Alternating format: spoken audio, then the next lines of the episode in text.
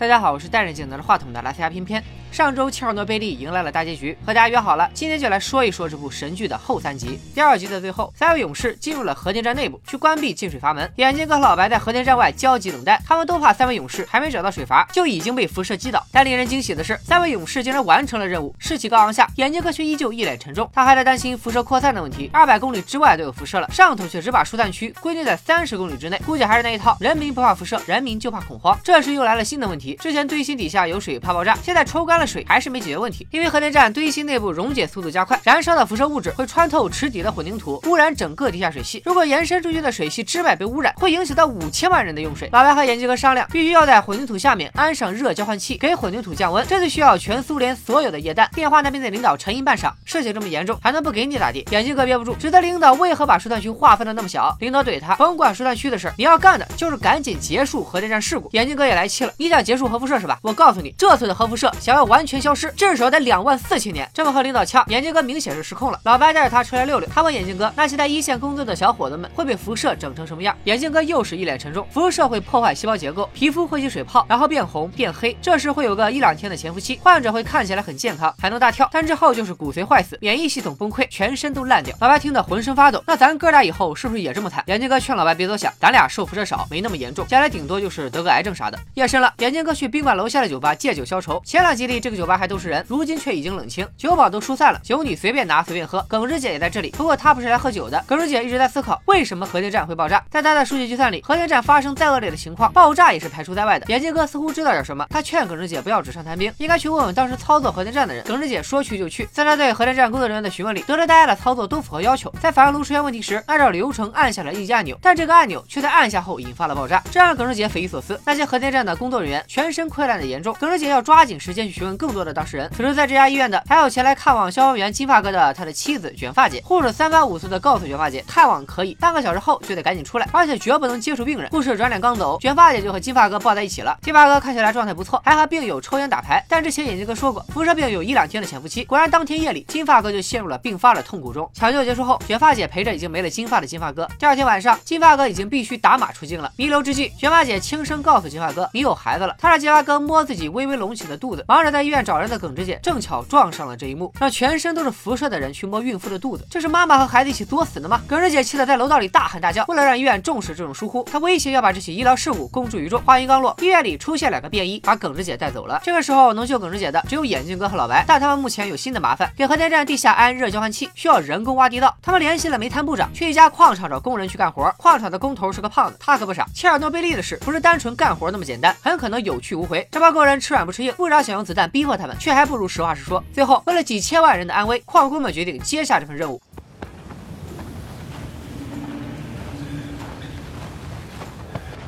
Now you look like the Minister of Coal.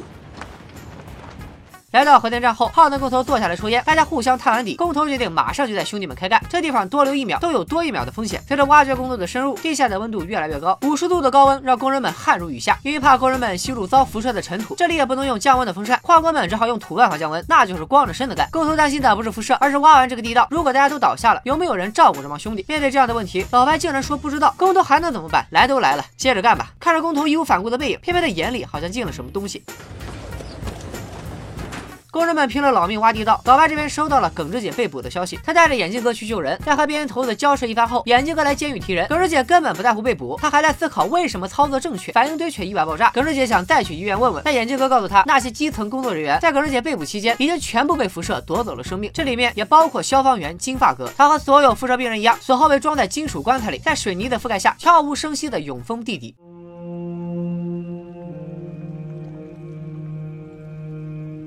送走了亡夫，卷发姐还是要活下去。她挺着肚子找了个房子，准备待产。卷发姐忙着待产时，眼镜哥这边地道已经挖好，下一步的工作是要将核电站房顶的石墨清理掉。只有清理掉这些高辐射的石墨，才有可能封堵住露天的反应堆。核电站的房顶是梯形的，一共有三层，一层比一层辐射高。最高的一层辐射，人就算穿着防护服，站上两分钟就会减去一半的寿命。所以眼镜哥找来一位将军，希望搞一辆遥控工程车上去清理。一般的推土机肯定不行。还记得上个视频那架坠毁的直升机吗？眼镜哥提议拿月球车试一试，这种高精尖科技产品应该能顶得住底下两层的。辐射，但最高的那层该如何清理呢？眼镜哥等人绞尽脑汁，最后将军联系了德国，借来一辆警用机器人，它可以变身成为抗辐射大牛。大牛很快到货了，他往房顶上一放，看起来好像战斗力很强，但大家还没开心半秒，大牛就被辐射给整废了。老白见状，赶紧溜了上头。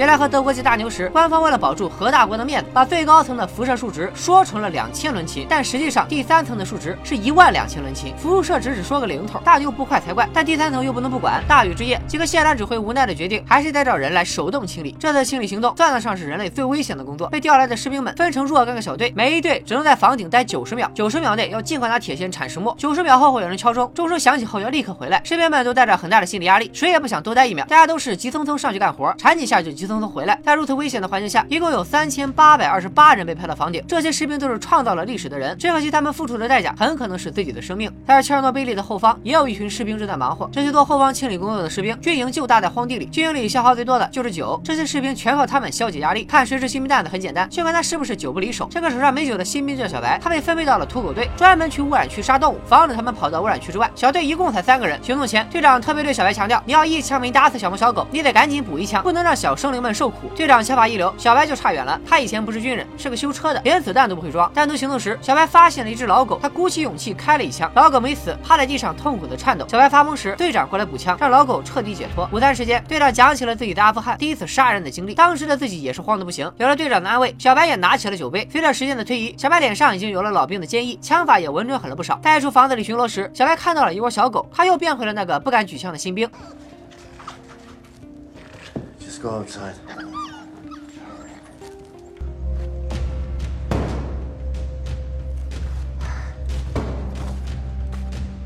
被杀死的狗，最后的归宿也是被扔进土里，用水泥封死。在切尔诺贝利，人和狗死后都是一样的待遇。后方在杀狗，拼在第一线的耿直姐跑去图书馆找来了核电站资料，她要继续调查为何反应炉会爆炸。之后，耿直姐又去医院见了一个人，还记得前两集里总是在推卸责任的副总工程师吗？原来他上次吐血后，居然依靠顽强的生命力挺了过来。在耿直姐的询问下，副总工还不承认反应堆爆炸。耿直姐拿出从图书馆取得的资料，告诉他这份资料其中有两页不翼而飞。你是看过这份资料的？告诉我到底这两页写的啥？副总工无心回答任何问题，他知道回答了也没有意自己没有被。辐射弄死，接下来要等待的就是被审判。没有获得更多真相的耿直姐来到一处秘密地点，和眼镜哥老白私下会面。眼镜哥即将出席维也纳的国际会议，到时候会按官方给的说辞解释这次事故，把一切都归结为操作失误。但耿直姐问了那么多操作员，都是严格按照流程操作，为什么反应炉会爆炸还是个谜。看耿直姐如此执着，眼镜哥没绷住，告诉了他爆炸的真相。原来耿直姐找到的那篇资料就是眼镜哥同事写的，被撕掉的那两页正巧记载了核电站的潜在问题。苏方的反应炉冷却棒一开始设计时就有缺陷，为了省钱，冷却棒尖端的石墨外围没有阻隔器，如果反应炉温度超过一个限值，按下紧急按钮，冷却棒迅速插入反应炉。它尖端的石墨在跨度极大的温差下，很可能会引起剧烈反应，也就是爆炸。耿直姐听完真相，一脸愤怒。她鼓励眼镜哥在国际会议上向全世界公布事实：苏联的所有核电站目前都是这个设计，及早将问题提出来，可以避免灾难再次发生。作为官僚的老白想阻止这个提议，但耿直姐讲了一件令人沉默的伤心事：原来待产的卷发姐已经生了，但因为怀孕时她接触了金发哥，辐射全部被肚子里的孩子吸收了，这导致孩子一出生就夭折。为了维护国家家的面子，有多少卷发姐懵懵懂懂间就。失去了一切。虽然耿直姐晓之以理，动之以情，但眼镜哥还是在维也纳选择了隐瞒。眼镜哥不是铁石心肠，他与官方进行了谈判。这次他选择了妥协。作为回报，官方将统一修复冷却棒。但负责此事的官员事后又提了个要求，他让眼镜哥在追究责任的审判上再次隐瞒真相。只有这样，他们才会更换冷却棒。这让眼镜哥骑虎难下，因为遭受辐射，他如今已经开始掉头发，去日无多。耿直姐找上门来，他不怪眼镜哥没有听劝，因为还有庭审这个机会。庭审时会有一群科学家旁听，将真相告诉他们，然后组织科学家们一起施压，逼迫官方尽快更换冷却棒。面对誓不罢休的耿直姐，眼镜。哥也说出了内心最深处的恐惧，说到底还是怕死。为了隐瞒事实，上头啥事儿干不出来。耿直姐拿出一堆死亡名册，说这些人都是当时救灾的普通人，他们全部已经变成了孤魂野鬼。眼镜哥抽着烟，沉默不语。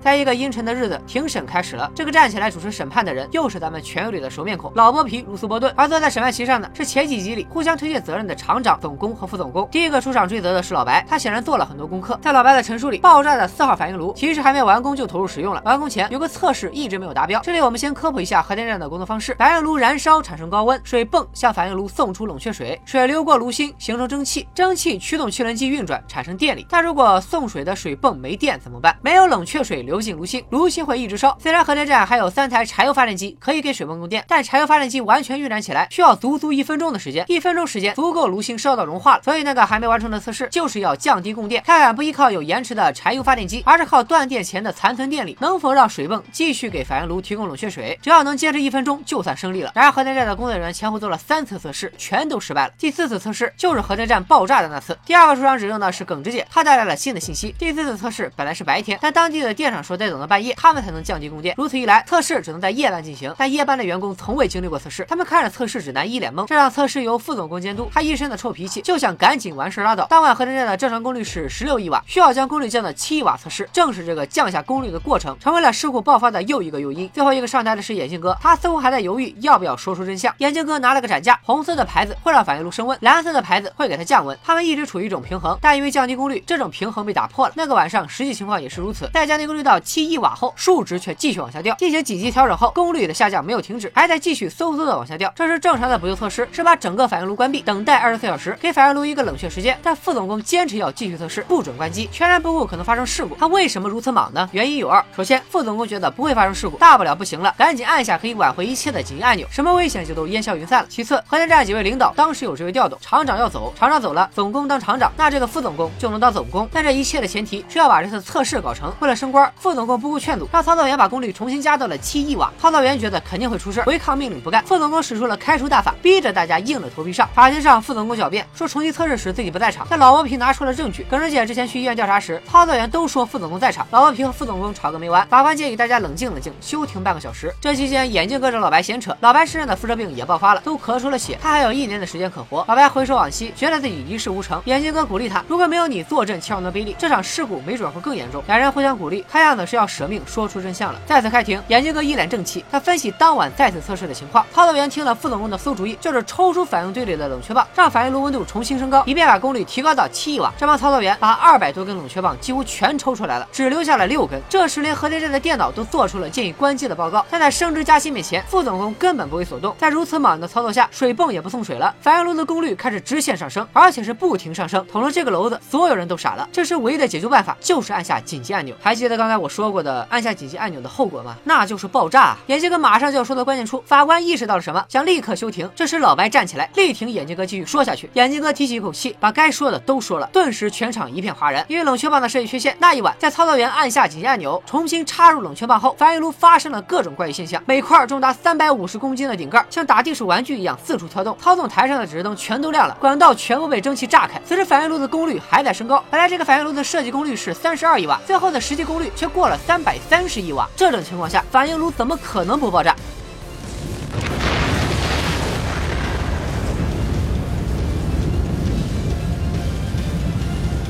眼镜哥有一说一，虽然副总工坚持，他以为紧急按钮能解决一切，所以不能什么锅都让他背。眼镜哥特别强调，现在全苏联有十六个反应炉，离咱们不远的切尔诺贝利还有三个反应炉在运转。因为设计缺陷，这一个个的反应炉根本就是一个个不定时的核炸弹。把一切真相和盘托出后，眼镜哥毫无悬念的被捕了。他以为自己死到临头，但审问眼镜哥的便衣头子却说：“你都出席维也纳会议了，全世界都看到了你，所以你不会被枪毙，还可以回去坐办公室。但你再也不能搞研究，你之前的所有研究成果都会属于别人，单位不会有人再理你，你将独自在风中颤抖，成为绝对的孤家寡人。”在被带离看守所时，老白和耿直姐在门外目送战友。他们三人虽然从此成为了国家的敌人，成为了某些人眼里的叛徒，但他们各自都心安理得。历史终将证明，他们都是英雄。切尔诺贝利也在这样的肃穆下彻底完节。